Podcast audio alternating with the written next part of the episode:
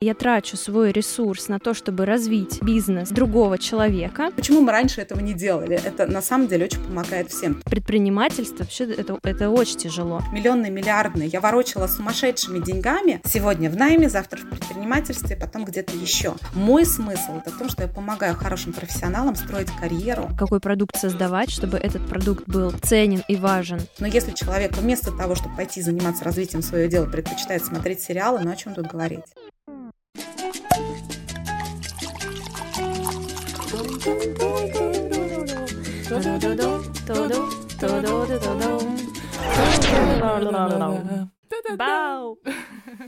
Привет, это Лера, и это второй сезон подкаста «Брэдшоу не предупреждала», подкаста о жизни женщины в большом городе. В этом выпуске мы поговорим о карьере, и это второй эпизод нашего подкаста, связанный с этой темой. Я встретилась с экспертом, карьерным консультантом, коучем, спикером TEDx, автором книги «Давай займемся карьерой» и онлайн-курса «Карьерные игры», чтобы обсудить работу в найме и карьеру предпринимательства. Все чаще я слышу мнение, что работа в найме не дает той безопасности и стабильности, которую может принести свое дело. Люди видят карьеру предпринимателя привлекательной и гарантирующей более качественный уровень жизни. Но так ли это на самом деле? Выясним сегодня, какие подводные камни здесь есть. Наверное, к этому моменту у вас возник вопрос, почему я пишу этот выпуск одна. Не переживайте, Аня в порядке. Прямо сейчас она находится за границей без временного доступа в интернет. Но уже совсем скоро мы снова воссоединимся, чтобы разбираться в насущных для нас темах.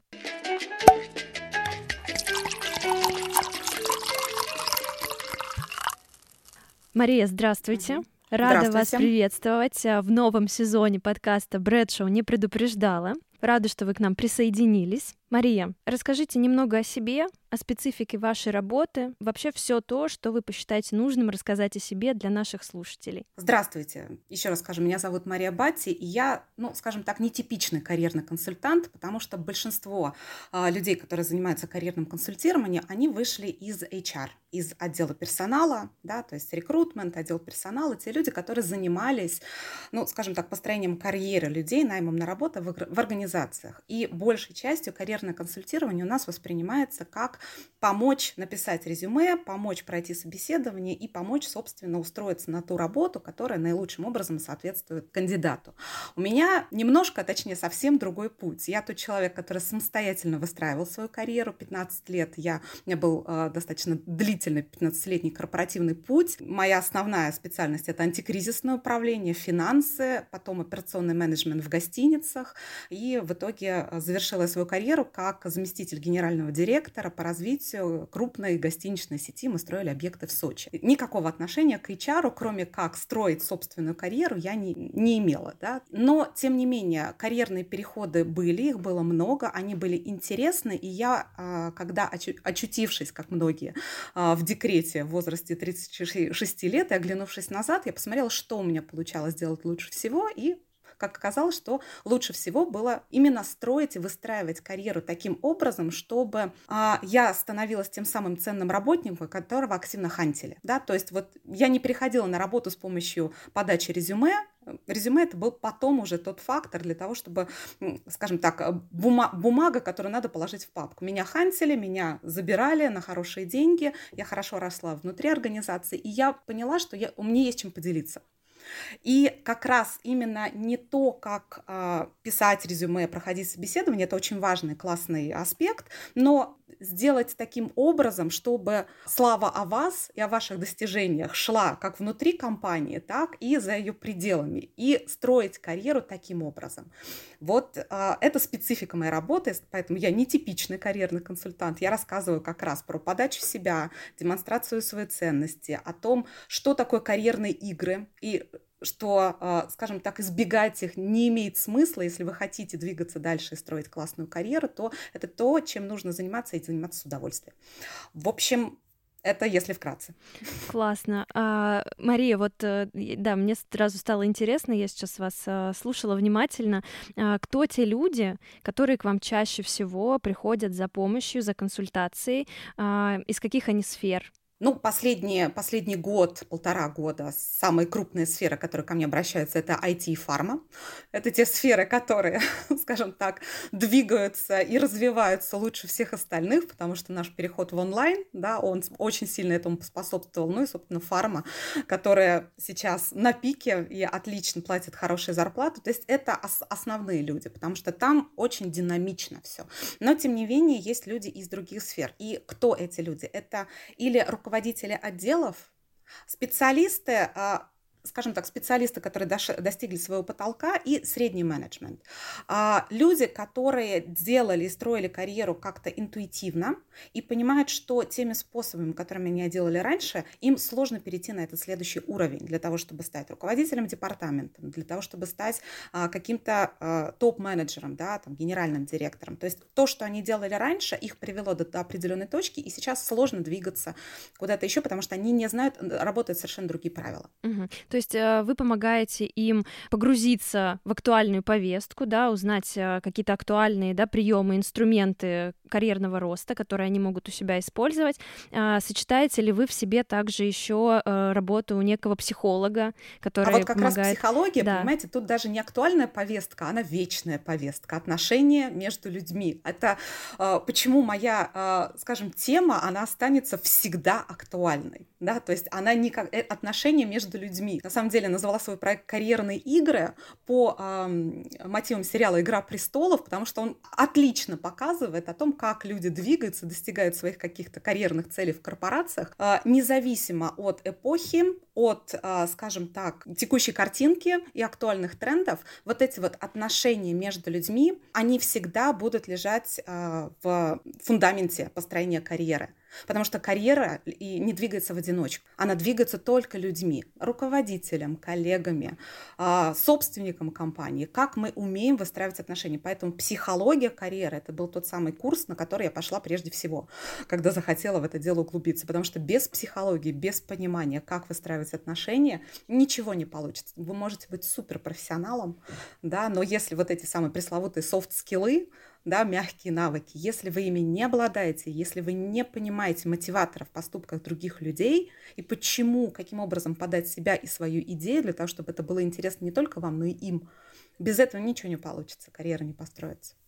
Да, это очень интересно. Я сразу задумываюсь о том, как э, мало, на мой взгляд, э, людей вообще осознают важность вот этих навыков как раз мягких, да, в построении карьеры.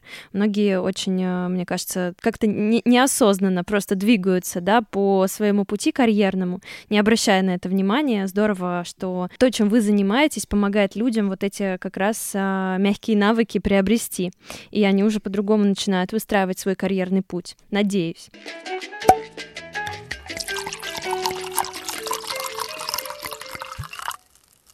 А, мы уже затрагивали, кстати говоря, в предыдущем нашем выпуске мягкие навыки. Вообще сейчас очень часто эта фраза в воздухе витает, да, soft skills. Поясните, расскажите для слушателей, что это такое, что это за навыки такие, как их приобрести. Ну, скажем так, на примере, а, как вы подаете себя, как вы говорите, как у вас э, эмоциональный интеллект развит, а, тот основной предмет, которым я занимаюсь, и который такой фундаментальный в основе лежит моего и блога, и, скажем так, предмета изучения, это управление руководителем. Вот как раз тот самый soft skill, который а, многие относятся как к манипуляциям, к какому-то подхалимажу, и звучит это вообще странно. На самом деле идея принадлежит а, Западу, естественно, она пришла оттуда в 60-е годы прошлого века. Вначале Питер Друкер, а потом профессоры Гарвардского университета, они затронули вопрос и придумали предмет, а, который назвали Managing Up, управление вверх, про взаимоотношения подчиненного и руководителя, и про то, что они должны быть супер взаимовыгодными. Мы привыкли к тому, что нами управляют, а к тому, что сотрудник должен также управлять своим руководителем, также э, пытаться достигнуть взаимопонимания и сделать так, чтобы руководитель ему спускал те задачи, которые он в силах решить, те задачи, которые он э, преуспеет, для того, чтобы это был, скажем так, это было выгодно для трех сторон – сотрудника, руководителя и компании. И это вообще ни разу не про манипуляции. Сейчас, на самом деле, я уже пять лет плотно занимаюсь этим предметом. Это супер софт-скиллы, туда входят и, опять же, самопрезентация, и постоянная э, декларация ценностей, управление поведением, ожиданиями. То есть это такая комплексная история.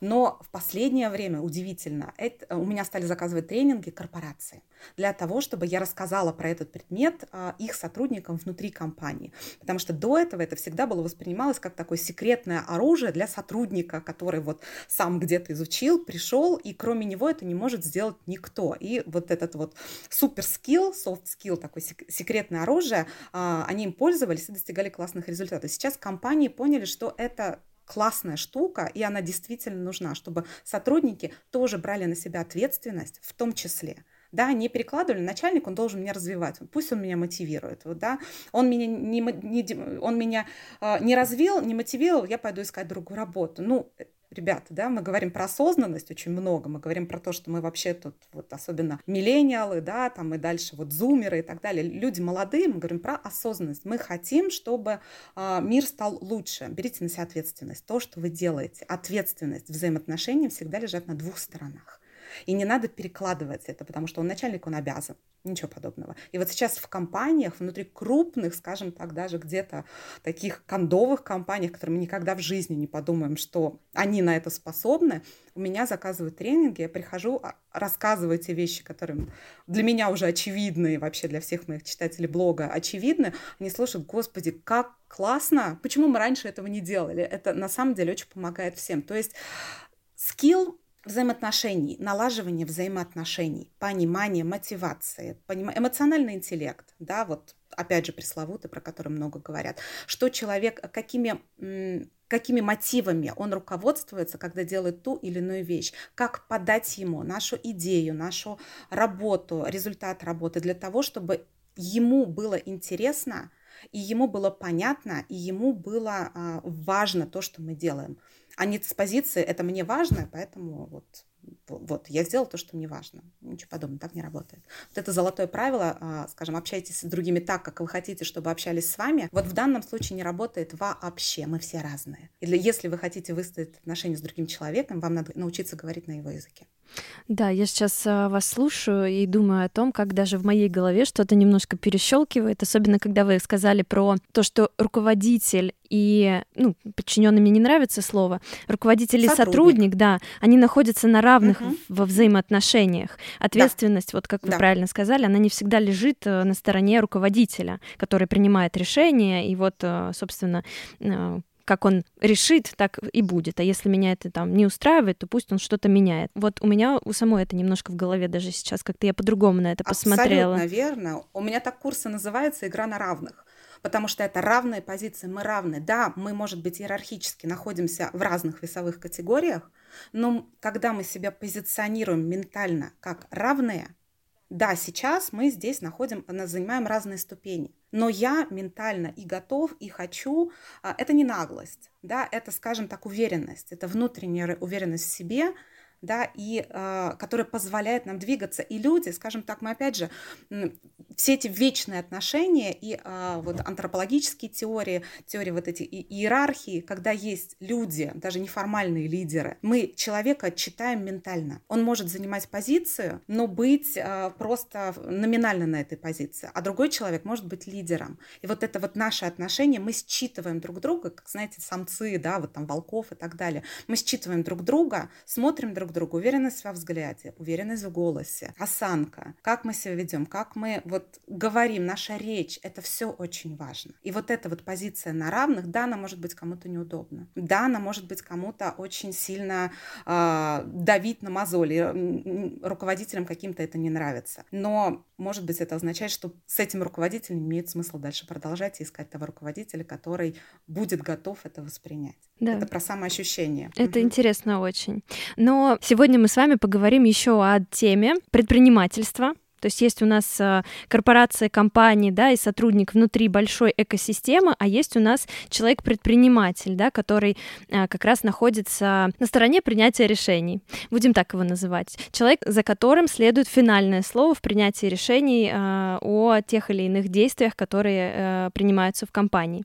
И Здесь интересно то, что я часто в своем информационном поле стала слышать такие мнения о том, что работая внутри компании, я как бы развиваю чужое дело, я трачу свой ресурс на то, чтобы развить бизнес другого человека, при этом понимая, что в целом те же самые действия я могла бы делать или мог бы делать, работая на себя и получать больше прибыли, принимать решения, они были бы на моей стороне, а ни от кого не зависели, это было бы мое предприятие, я полностью несу за него ответственность, и так качество моей жизни и мое удовлетворение, оно было бы больше. Но мне, как, как мне кажется, здесь очень много подводных камней, потому что, во-первых, люди не знают, да, каких-то нюансов, а там их огромное количество, да, потому что предпринимательство вообще это, это очень тяжело.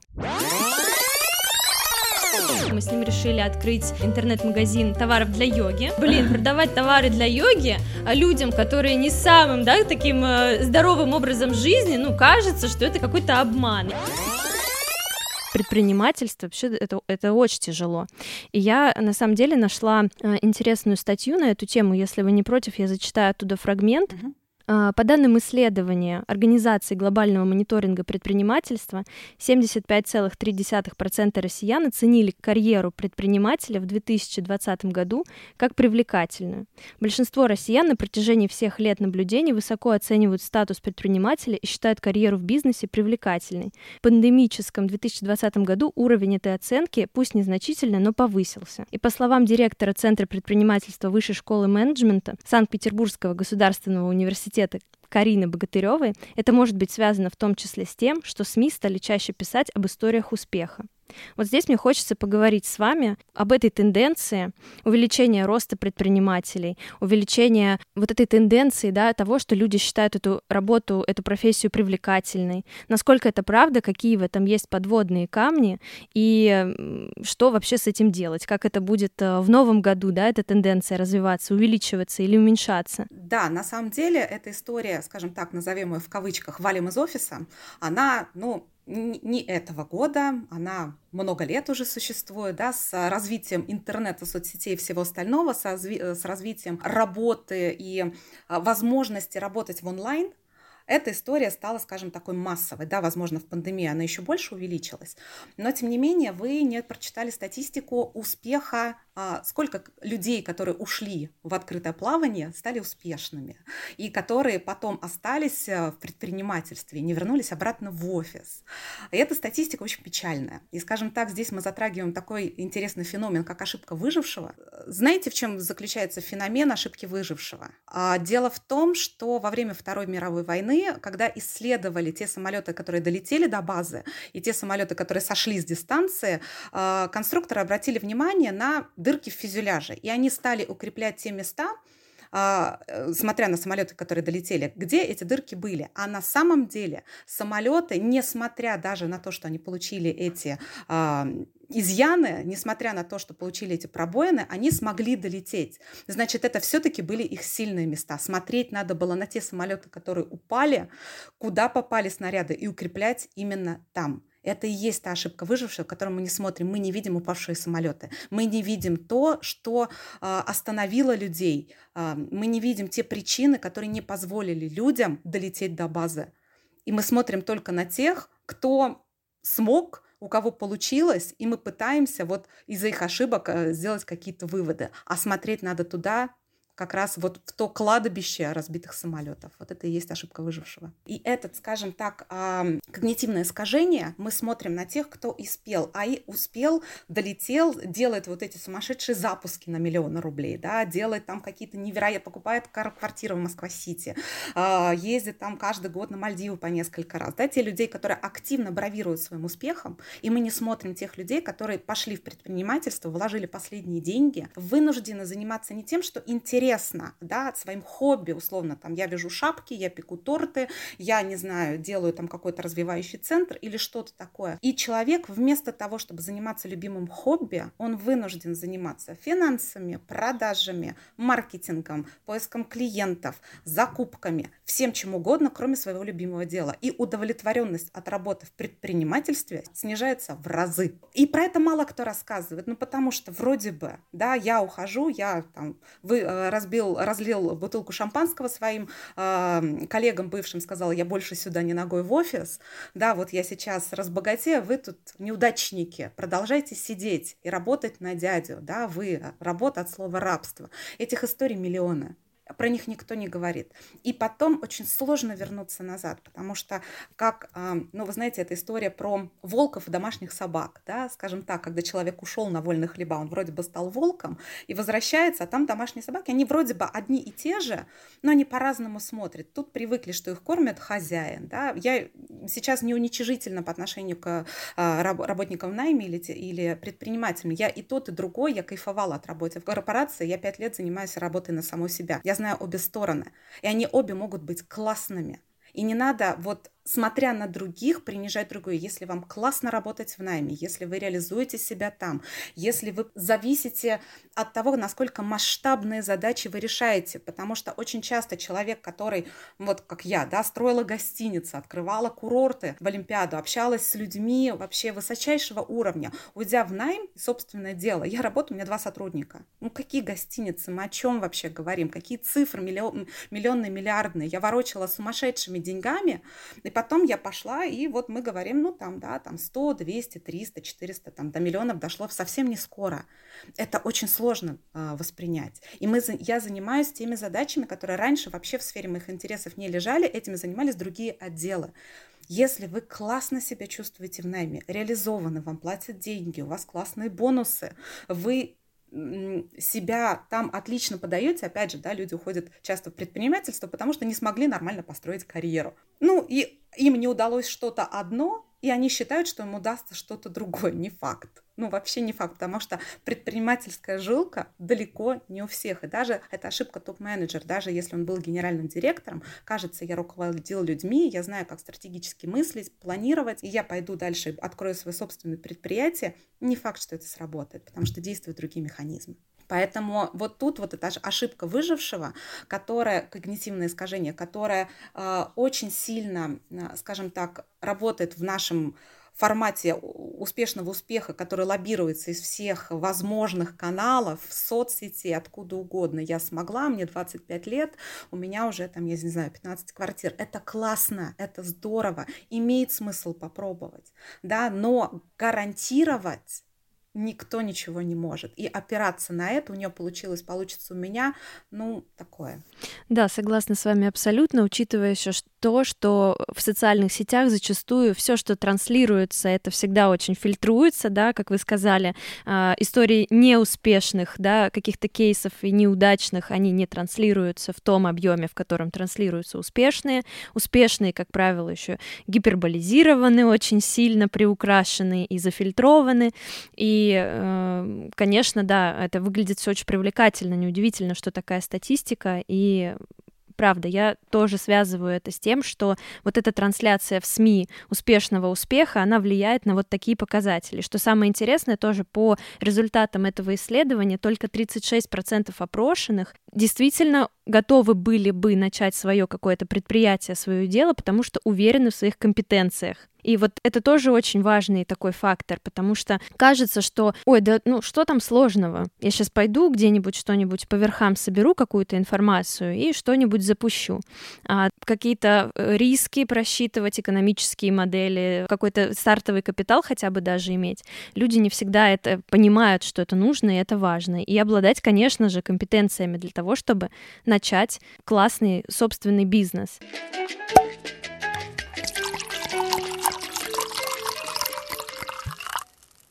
У меня, вы знаете, я прочитала недавно, где-то полгода назад, одну классный, скажем так, гайд от американского предпринимателя, а, который изложил пошагово то, с чем столкнется человек, который начинает новый этап в своей жизни. Какие мысли одолевают, а, какие препятствия, а, с какими препятствиями человек сталкивается. То есть там он настолько пошаговый, что я, когда читала, я думаю, боже, ну почему мне об этом никто не сказал? Почему мне об этом никто не сказал? Что на тебя будут косо смотреть твои родственники, ты будешь тратить много денег, что нормальные деньги у тебя появятся только на пятый год. Ну реально, пятый год. И это статистика. Это, скажем так, когда я выложила, у меня этот практический гайд, я его перевела а, и выложила, он у меня просто в блоге доступен для свободного скачивания, потому что, опять же, всегда, когда человек, я сейчас уйду, идите к черту, да, вот я вам сейчас всем покажу, посмотрите, вот здесь суровая правда того, с чем вы столкнетесь. С чем столкнулась я. И читаю, господи, почему мне об этом никто не сказал? Я бы, ну, может быть, как-то по-другому на это смотрела, но у меня были свои обстоятельства э, прихода в свое дело. У меня была огромная подушка безопасности, которая, скажем так, наполовину иссякла, когда я э, зашла в свое дело. Да, то есть ты не зарабатываешь, ты очень много тратишь, вкладываешься в продвижение. Пока ты заработаешь доверие, пока к тебе придут первые клиенты, пройдет очень-очень-очень много времени. И вот это вот, скажем, э, плато неудач, долина неудач, как ее называют, э, вот там чаще всего люди уходят обратно. И про это надо знать, про это нужно говорить. И я об этом говорю. Я не отговариваю людей от своего дела. Если человек горит идеей, он готов этим заниматься бесплатно, это как раз показатель того, да, что чем вы могли бы заниматься бесплатно и все равно продолжали бы это делать, если вот, э, ну вот этот вопрос, да, то э, ответ на него как раз и э, говорит о том, готов человек или нет. Подушка безопасности, готовность заниматься бесплатно долгое время, неопределенно долгое время, работать в состоянии неопределенности, это самое важное. Если человек говорит, да, я хочу, я готов, я понимаю, что это дело моей жизни, вперед но просчитать все риски. Я антикризисный управляющий по, по своей, скажем так, основной специальности. Работать с кризисами – это моя тема, скажем так, и профессиональное образование. Готовы? Вперед. Но главное, без розовых очков. А как много в вашей практике людей, которые приходят к вам на консультирование и говорят о том, что, Мария, я вот хочу выйти из найма, начать э, карьеру предпринимателя, что мне сделать сейчас, да, какие навыки мне нужны, вот как мне построить сейчас карьеру в предпринимательстве? Предпринимательстве? ну, скажем так, это не моя основная тема самоопределения, да, это больше относится как раз к самоопределению, дело жизни и так далее. То есть есть, э, я отправляю или к более крутым специалистам, да, точнее, которые занимаются этой темой, или мы начинаем работать в плане, мы пытаемся развить карьеру, усидеть на двух стульях, скажем так да, когда человек начинает заниматься это дело, тестировать гипотезы, начинать заходить, начинать писать блог, вести на эту тему, да, начинать где-то находить клиентов на это дело. И когда у него уже появляется какая-то база, и клиентов становится не 2-3, да, условно 5, где-то 10, и он понимает, что уже не усидеть и пора туда перепрыгивать на и, и посвятить этому все свое время, тогда это имеет смысл делать. Скажем так, делать это а, экологично, делать это просчитывая риски и не бросаться в омут головой просто потому, что кто-то в соцсети тебе рассказал, как за месяц, я не знаю, заработал там 20 миллионов. Это очень классная история, но она не слишком рабочая, она немножко инфантильная. Это, опять же, переложить ответственность. Он сказал, да, значит, у меня получится. Попробуй, попробуй продать свои услуги, попробуй продать свой продукт, попробуй его сделать в количестве больше, чем одна штука. Попробуй. Предпринимательство – это что-то делать. Попробуй, посмотри, насколько тебе нравится этим заниматься ночами, насколько тебе это нравится заниматься в свободное от работы время, насколько ты готов в это вкладываться, не имея, по сути, в начале отдачи. И когда человек говорит, да, действительно, можно взять отпуск на работе, да, то есть если мы нормально продадим эту идею, трехмесячный, полугодовой, да, так, так называемые сабатикалы, которые э, э, возможно сделать на Западе, у нас менее популярны, но тем не менее, на удаленке так вообще классная история, мы дома сидим, нам, у нас сократилось время поездок на работу, у нас сократилось время много чего, да, хождение на митинги и все остальное. Есть возможно, но если человек вместо того, чтобы пойти заниматься развитием своего дело предпочитает смотреть сериалы, но о чем тут говорить? Значит, это не настолько горит. Да, мы смотрим на то, чем человек занимается, насколько у него есть возможности на своей работе. Опять же, как, часто реализовав эти возможности на своем э, рабочем месте, человек говорит, слушайте, да классно, я ставлю свою вот эту вот идею предпринимательства, предпринимательства как хобби, для того, чтобы это удовольствие не превратилось в обрыдлую рутину, потому что здесь у меня и путешествия, и деньги, я просто об этом не знала. Я был на том уровне, где это все было недоступно, и мне хотелось уйти с того уровня, но это не значит, что уйти в предпринимательство. Уровней много разных. Поэтому мы смотрим с текущую ситуацию, что можно сделать там сейчас, покопаться. И если, ну вот, действительно, человек горит идеей, ну, начинаем копать в ту сторону. И все-таки, конечно, важно, чтобы э, мотивация была не только финансовая. Обязательно нужно позадавать себе вопросы, чем действительно хочется по-настоящему заниматься, какой продукт создавать, чтобы этот продукт был ценен и важен для других людей и для тебя в том числе. Потому что кажется, что риск провалиться со своим делом э, выше намного, когда мотивация только лишь состоит в заработке. В получении таких быстрых, э, где-то легких денег — это очень нерабочая история. Ну, знаете, в чем дело? Почему очень часто люди хотят уйти из найма? Потому что э, возникает вот эта потеря смысла. Я не знаю, ради чего я здесь занимаюсь. И если этого смысла нет в предпринимательстве, то вот эта вот вся история с переменой мест слагаемых, она теряется в принципе. Нет там смысла, нет тут смысла. Смысл должен быть глубокий, глобальный. Отношение к тому продукту, которым ты занимаешься. Это очень часто измени свое отношение. Да? Мы не можем поменять иногда действительность, мы меняем к этому отношение. И в найме можно получить удовольствие, найти то, чем заниматься классно, здорово, и у тебя там значительно больше поддерживающих факторов и гарантий, нежели в предпринимательстве. А смысл там можно найти. Но реально можно найти смысл, свое отношение, это очень важно.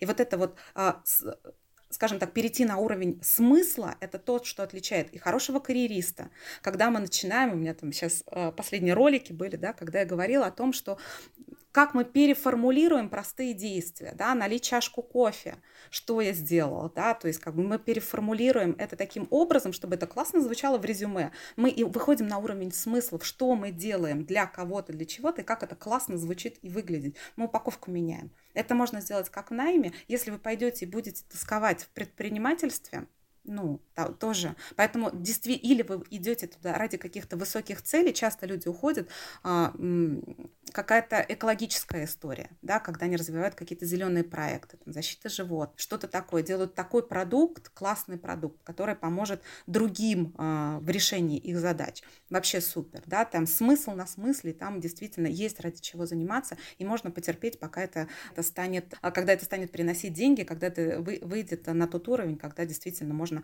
сказать, что э, то, что я зарабатывала в найме, да, оно, теперь я в разы, зарабатываю в разы больше. Мой смысл это в том, что я помогаю хорошим профессионалам строить карьеру и вот искать эти самые смыслы, менять отношения. Говорит, слушайте, да мой начальник на самом деле не такой же дурак, как я его считал, да, адекватно. У него, вот я стал исследовать, да, то есть в управлении руководителем, в том числе исследование, смотреть, в каком контексте находится человек, какие цели, задачи он решает, ради чего, какие мотиваторы. Знаете, я залез в это исследование, понял, что, слушайте, у него на самом деле столько забот, а я ему еще больше геморроя доставляю. Когда я начал помогать ему решать задачи, он стал помогать мне решать мои задачи. И как-то все изменилось. Я изменил отношение к человеку. И все оказалось не так плохо. Да, останусь я там работать. Мне столько предлагают, смысл мне куда-то уходить. Меняется вот это все. То есть моя миссия, скажем так, моя цель и задача высокая, ради которой несколько лет да, я работала, скажем, на себя, а, и вкладывала в это деньги, потом стала получать. Вот такой вот смысл. И знаете, есть очень хорошая тоже фраза быть а, CEO, да, Chief Executive Officer, быть руководителем своей жизни. Этим можно быть как предпринимателем и брать на себя ответственность, но и в найме. Вы берете на себя ответственность за свою жизнь. И вот там появляется смысл быть руководителем, быть CEO, быть черманом своей жизни. И это можно делать где угодно. И если вы не смогли сделать это в карьере, вообще не факт, что получится это сделать в другой реальности, скажем так.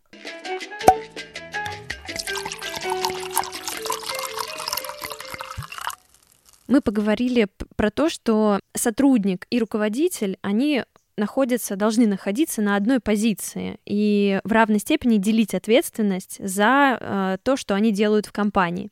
Э, понятно стало сейчас, да, из того, что вы рассказывали, что какие действия должен предпринимать сотрудник для того, чтобы замотивировать себя, как минимум найти смысл э, того, что он делает на этом месте. Если смысла он не находит, то имеет э, целесообразно будет поискать да. где-то в другом, в другом месте, в другом месте да? сходить к вам на консультацию, чтобы вы позадавали правильные вопросы. В чем твои ценности, какие смыслы ты для себя видишь, что ты готов делать, да, не зарабатывая деньги, чтобы действительно это исходило из глубины, да, это желание, чем-то заниматься. Но интересно также узнать, какие действия должна предпринять компания для того, чтобы замотивировать того самого сотрудника, который, возможно, запутался, немножко подвыгорел, потерял смыслы, чтобы он не ушел завтра делать свой бизнес, а остался здесь и продолжил работать, приносить э, пользу ресурсы компании и вообще как можно дольше оставался вот внутри. Ну, прежде всего хочу сказать, что сейчас, да и в общем-то всегда, у нас рынок кандидата.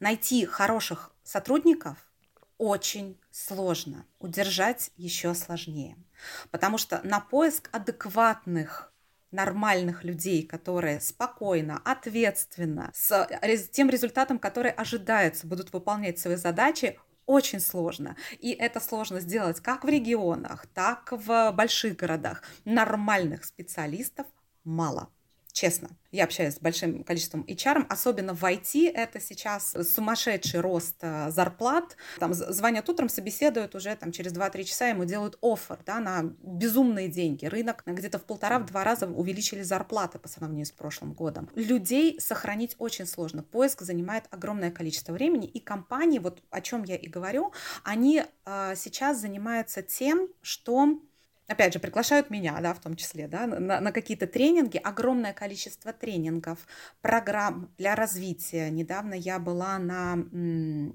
форуме РЖД, большой компании, где а, огромную долю выступлений обговорили про развитие и удержание специалистов, молодых специалистов в том числе, потому что вот эта тенденция, скажем, на Западе, она вообще сумасшедшая, а, имеет огромную сейчас волну, называется Great Resignation. На Западе, в Америке толпами, тысячами увольняются люди, опять же, за потери смысла. Я хочу жить, может быть, где-то немного хуже, я хочу получать удовольствие от жизни, вместо того, чтобы работать сутками вот на корпорацию. Вот этот вот, вот э, тренд Great Resignation на Западе, он очень активный. У нас он сейчас не во всех сферах, но тоже достаточно большой. Скажем так, мы, мы отстаем, и у нас такого не будет никогда да, потому что наша инфляция, наш уровень жизни, наше отсутствие поддержки государства в, пандемии и так далее, они очень сильно ударяют по кошельку, и люди не могут себе позволить стать предпринимателями и просто уйти в никуда.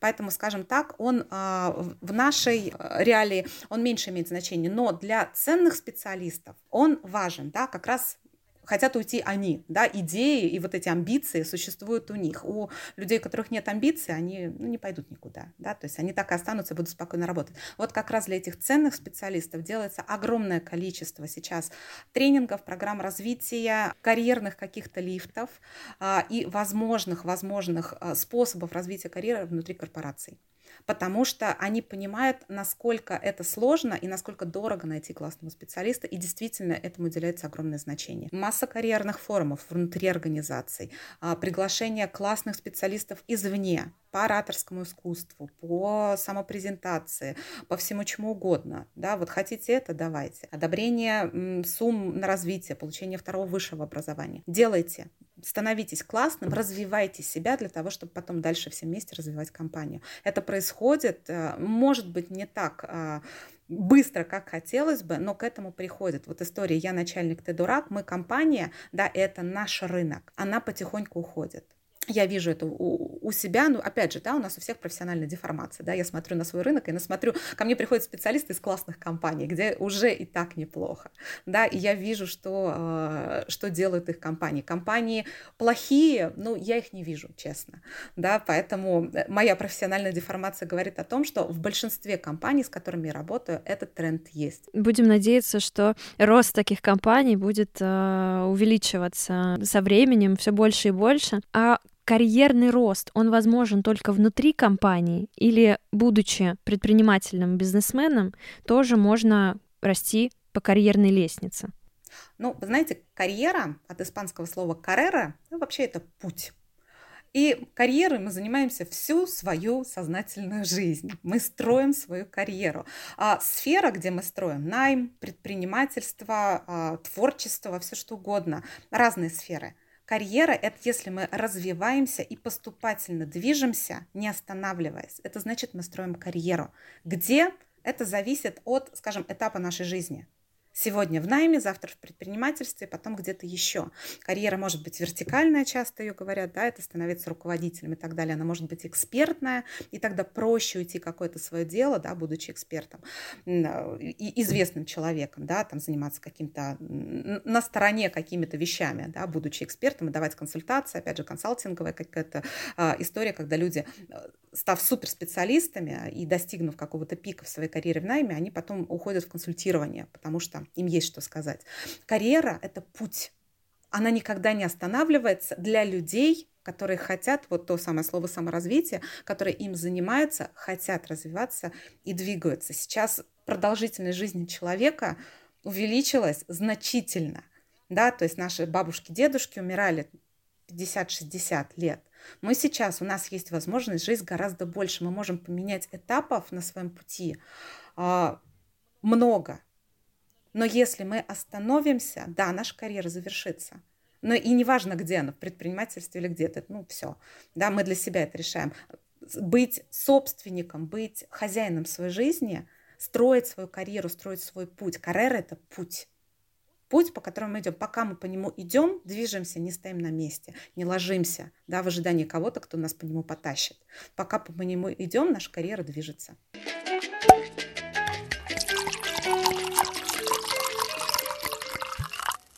Вопрос э, такой актуальный для нашего подкаста, связанный с жизнью в большом городе. Может казаться, что предприниматель в большом городе отличается от предпринимателя в регионе. Насколько это так действительно и вообще насколько результат того предпринимателя, который находится в большом городе и строит бизнес в большом городе, отличается от результата предпринимателя, который работает в регионе, например. Ну, вы знаете, если бы мы сейчас с вами были где-нибудь а, в 90-м году, то, безусловно, я бы сказала, да, безусловно, в Москве шансов больше. А, всегда люди ехали из регионов в Москву, всегда в Москве было строить карьеру проще, в Петербурге и так далее. Эта тенденция, она, безусловно, есть, она всегда будет. Но эпоха соцсетей, эпоха интернета, эпоха огромного роста онлайн-бизнеса – мы же не говорим сейчас, что бизнес обязательно, там, не знаю, продавать торты у себя, ну, как бы своим соседям, да, и в своем регионе. Мы не говорим про твердые продукты, которые можно пощупать. У нас сейчас NFT продаются, которые вообще заоблачные криптовалюты и все что угодно. Вы можете сидеть, я не знаю, условно, в Магадане, да, и обладая хорошим компьютером, чем-то еще доступом в интернет, заниматься и зарабатывать классные деньги, удаленная работа, все что угодно. Сейчас, скажем так, вот этот вот фактор Москвы, он стал значительно меньше. В Москве проще показать свою успешность. В Москве проще да, вот, вот для этого все способствует. Дорогие рестораны в огромном количестве. Москва-Сити, а, классные коттеджные поселки. А, улететь можно в любую точку. В Москве проще показать свой успех, но это не значит, что находясь где-то еще, это сделать сложнее. Да, то есть онлайн он нас, он существенно раздвинул а, рамки существенно раздвинул рамку. И если человек обладает мышлением, но Понимаете, тут в чем штука, да? В Москве больше людей, которые обладают вот этим вот осознанным мышлением, скажем так, да, что возможно все. Вот это вот ведро с крабами, когда мы, находясь где-то в том месте, где э, все люди считают, что это невозможно, и продолжать в это верить, сложнее, когда тебе все тянут, говорят, да ерунда это все, ты насмотрелся, вот мы тут всю жизнь жили, чего ты куда ты прешь. Если у человека сильный фактор, да, и вот этого вот я могу, я смогу, это не невозможно. У него получится, потому что инструментов сейчас гораздо больше, чем было когда-то. Да? Мы сейчас не Ломоносовым, которым надо пешком идти в Москву для того, чтобы обучиться. Обучиться можно сейчас в любом университете, находясь дома в онлайн. Но вот это вот мышление, окружение себя людьми, которые верят в тебя, верят в то, что ты делаешь, и верят в том, что это в принципе возможно – да, возможно работать не за 5 тысяч, возможно работать не в найме, возможно что-то делать, что это не невозможно. В больших городах, безусловно, концентрация этих людей больше.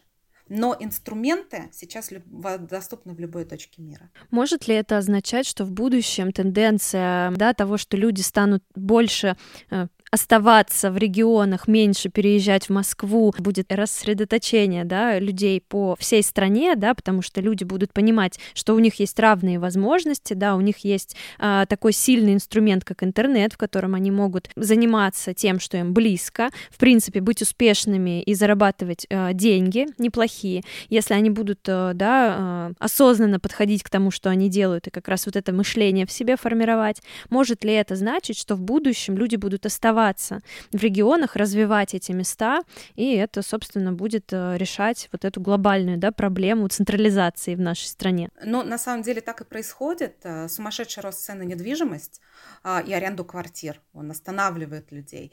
А, во время пандемии, когда все поняли, что в Москве находиться сложно, все переехали куда? В Сочи.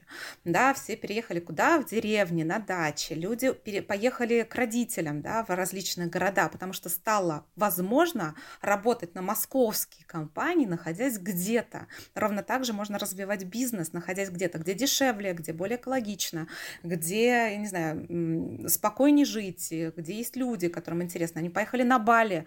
Огромное количество, знаете, у меня есть э, люди, которые говорят, вот у меня идея, надо ехать в Москву и сделать это, сидя там где-то на, на, в деревне предприниматель на Бали. Он говорит, а ты знаешь, что у тебя возможностей а, сделать это и воплотить твою идею в жизнь здесь гораздо больше, потому что все люди, которые принимают решение, они сейчас здесь. То есть тут сейчас люди могут находиться где угодно. Важно окружение. В одиночку сложно, да, если ты там уехал в какой-нибудь там тундру, сидишь там один и варишься в своем собственном соку, ну, сложновато, да, то есть тут шансов меньше. Возможно, шансов меньше. Если ты там на Бали в деревне предприниматели, да, в Сочи огромное количество людей уехало туда жить, возможно. А, не знаю, за городом, да, вот, вот где-то тоже есть вот эти коворкинги, да, почему они имеют такое классное, колоссальное значение, потому что люди общаются друг с другом. Да, и они приходят, у них есть смысл, они, у них есть свои какие-то цели, они работают с теми людьми, общаются с теми людьми, у которых тоже есть эти смыслы. Потому что людям надо находиться с людьми. Это очень важно, о чем я говорила. Вот это вот аксиома, что нас двигают другие люди, в том числе. Как карьеру мы не строим в одиночку так и свой предпринимательский путь мы строим за счет помощи других людей, веры в нас других людей. Мы не можем. В Москве больше таких людей, да. В крупных городах больше. Но это не значит, что нельзя создать сообщество где-то в другом месте. Мне очень нравится эта тенденция, конечно. Еще осталось только привлечь людей в другие города, помимо Сочи, где, конечно же, прекрасные э, виды на горы, или на Бали, где потрясающая совершенно природа, в какие-то другие города, чтобы было действительно э, рассредоточение, и люди оставались и развивали те города, в которых они находятся, потому что я считаю, что у нас очень много прекрасных, совершенно прекрасных да. городов, которым просто не хватает действительно вовлеченных людей, вот этих сообществ, э, классных людей с классным мышлением, которые постоянно что-то создают, а, у них созидательное мышление, они хотят развивать ради вот этого как раз, ради этой идеи, ради вот этого смысла. Так и есть. Краснодар прекрасно развивается, Воронеж, Новосибирск. Есть много на самом деле. То есть если раньше было два города, да, да, потом стало три, Сочи прибавилось. Сейчас большое количество городов, где есть вот эти вот хорошие классные кластеры людей, которым не все равно и которые не хотят уезжать, которые считают, что город классный, да, нам здесь нормально, нам здесь комфортно, здесь есть родители, и почему бы нам не жить той жизнью, которую мы хотим, не обязательно для этого переезжать. И сейчас это происходит, на самом деле происходит.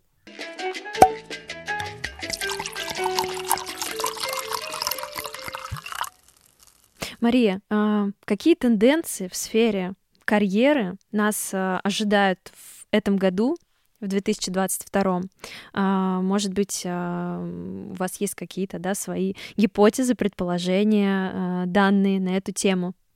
Ну, вы знаете, так как я не особо занимаюсь поиском работы, да, и вот, вот скажем так, я не в этой а, нише а, тенденций профессий, я знаю точно, что очень сильно, э, огромное количество переходит в онлайн-профессии, потому что все равно вот эта наша пандемийная тенденция а, перевода, она сохранится. Она, безусловно, как бы не хотели э, руководители людей в том числе, а, вернуть их обратно в офис, потому что проще контролировать и делать. Но в ближайшее время это не произойдет. Гибридный формат работы, безусловно понимание людей, опять же, находясь, что надо искать смысл в работе, он сохранится. Появление огромного количества новых профессий, связанных вот с этими метавселенными, всем IT, и, и, и бум был в 2021 году, и он никуда не исчезнет, он будет продолжаться, он вообще ни, никуда не денется. Э, это все продолжает. А, опять же, ну, негативные тенденции по импортозамещению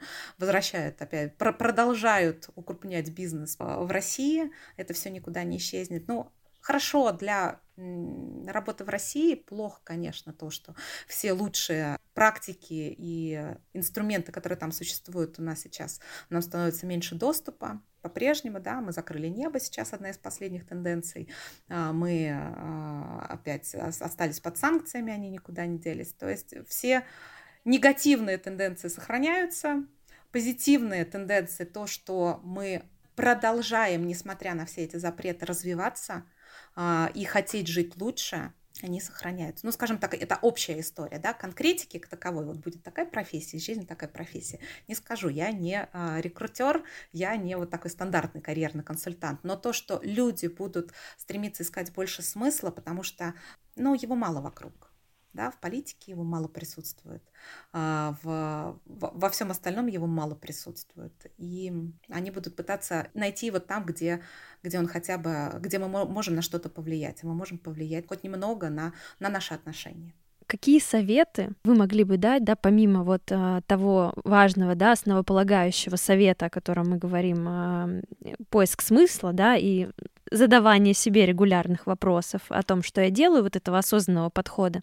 Какие еще советы вы могли бы дать людям, которые, например, в новом году сейчас хотят начать с чистого листа, поменять карьеру, а, начать новое дело, свое дело, да, уйти в предпринимательство, уйти в бизнес, или, возможно, остаться в компании, но изменить какое-то отношение, допустим, к тому, что он делает сейчас, или уйти вообще в какую-то другую сферу. Есть какие-то актуальные советы от вас для таких людей? Да, я бы очень посоветовала не обнуляться, полностью игнорировать и, скажем так, отрицать все то, что было раньше. Я хочу, я открываю новую главу, я начну с чистого листа. Вот это очень вредная практика. А, посмотреть, вот пока вы находитесь здесь, в этой точке, посмотреть, что есть ценного здесь, и попытаться взглянуть на это не с негативной точки зрения, как мне плохо, да, и как тут все, что было ценного, что я сделал ценного, что сделали ценного для меня, что еще возможно здесь, смотреть на все с позитивной точки зрения, потому что наше отношение с вот хорошего благодарить, да, вот эти, скажем так, экзотерические практики благодарности, ну, они работают да, то есть за что я благодарен? Этому человеку, этому месту, себе здесь, да, посмотреть, что было хорошего и двигаться от хорошего, а не от плохого, и брать с собой все хорошее, что было, свои прикладные навыки, свои вот эти софт-скиллы, потому что как раз они, софт-скиллы, они на новом месте будут помогать нам получать хорошие результаты. Не отрицать, я начну заново, потому что у нас, скажем так, в нашей жизни есть несколько попыток начать все с нового листа. И они, скажем так, очень лимитированы. Тут даже не цветик семицветик, да, там может быть трехцветик. Если мы постоянно обнуляемся, и вот я заново, я получу образование, да, я за, заново полностью новый круг, то время для того, чтобы получить результаты, оно значительно удлиняется. И потом следующая попытка, а, ее не будет. Да, то есть взвешивать то, что есть, брать то, что ценно, для того, чтобы на этом фундаменте не строить фундамент заново и вспахивать каждый раз целину, а на фундаменте, который есть, строить какое-то здание, не игнорировать, не отрицать, не опровергать, не обнуляться. Вот это слово обнуление, которое появилось у нас прошлом году, вот оно очень вредное. Вот оно ничего хорошего не несет. у нас есть классные вещи за спиной, у нас есть предыдущий опыт. Главное извлечь из него какие-то уроки и вот на этих уроках базироваться, а не то, что так все. Чистый лист – это я противник чистых листов. Спасибо вам огромное, это очень ценный совет. И вы знаете, вы знаете, в Японии есть такое искусство, а, я не помню, как оно называется, я не подготовилась, да, но есть, они склеивают старые разбитые вазы, и они склеивают их таким образом, не то чтобы не было видно дефектов, а наоборот, наоборот да, я подкрашивая их золотой краской для того, чтобы было видно, да, то есть это чаша, но ты видишь, какой путь она прошла, и это вот ваш путь, он является ценностью. Не то, что вы без а, царапинки, без какой-то червоточинки, опять такой новенький, свеженький, побежал куда-то. Ваш путь, ваша карьера предыдущая, она важна и она имеет значение. И то, что люди на Востоке это очень сильно ценят и занимаются этим как искусством, подчеркнуть не идеальность, подчеркнуть ошибки и извлечь из, из этого уроки, заново собрать, пересобрать, и идти дальше, нести это как вот, вот как ценную, классную вещь, не отрицать. Да, да, это правда, потому что мы все состоим из а, нашего прошлого опыта, из наших прошлых ошибок, и только мне кажется, только это единственное, что нас действительно учит новому и заставляет двигаться вперед. Ну, а, я рекомендую, вот если кто-то потерялся, потерял смыслы, не знает, а, как э, быть дальше, что дальше делать в развитии своей карьеры, можно обратиться к Марии за консультацией, прекрасной я. А, мы оставим обязательно ссылку на ваш Инстаграм под этим выпуска. Мария, я еще раз благодарю вас за то, что вы были сегодня с нами, уделили нам время. Очень интересно и объемно ответили на наши вопросы. Желаю вам отличного дня и удачи в новом году. Вам тоже удачи, мне было очень интересно. Спасибо большое за интересные содержательные вопросы. Спасибо. Спасибо.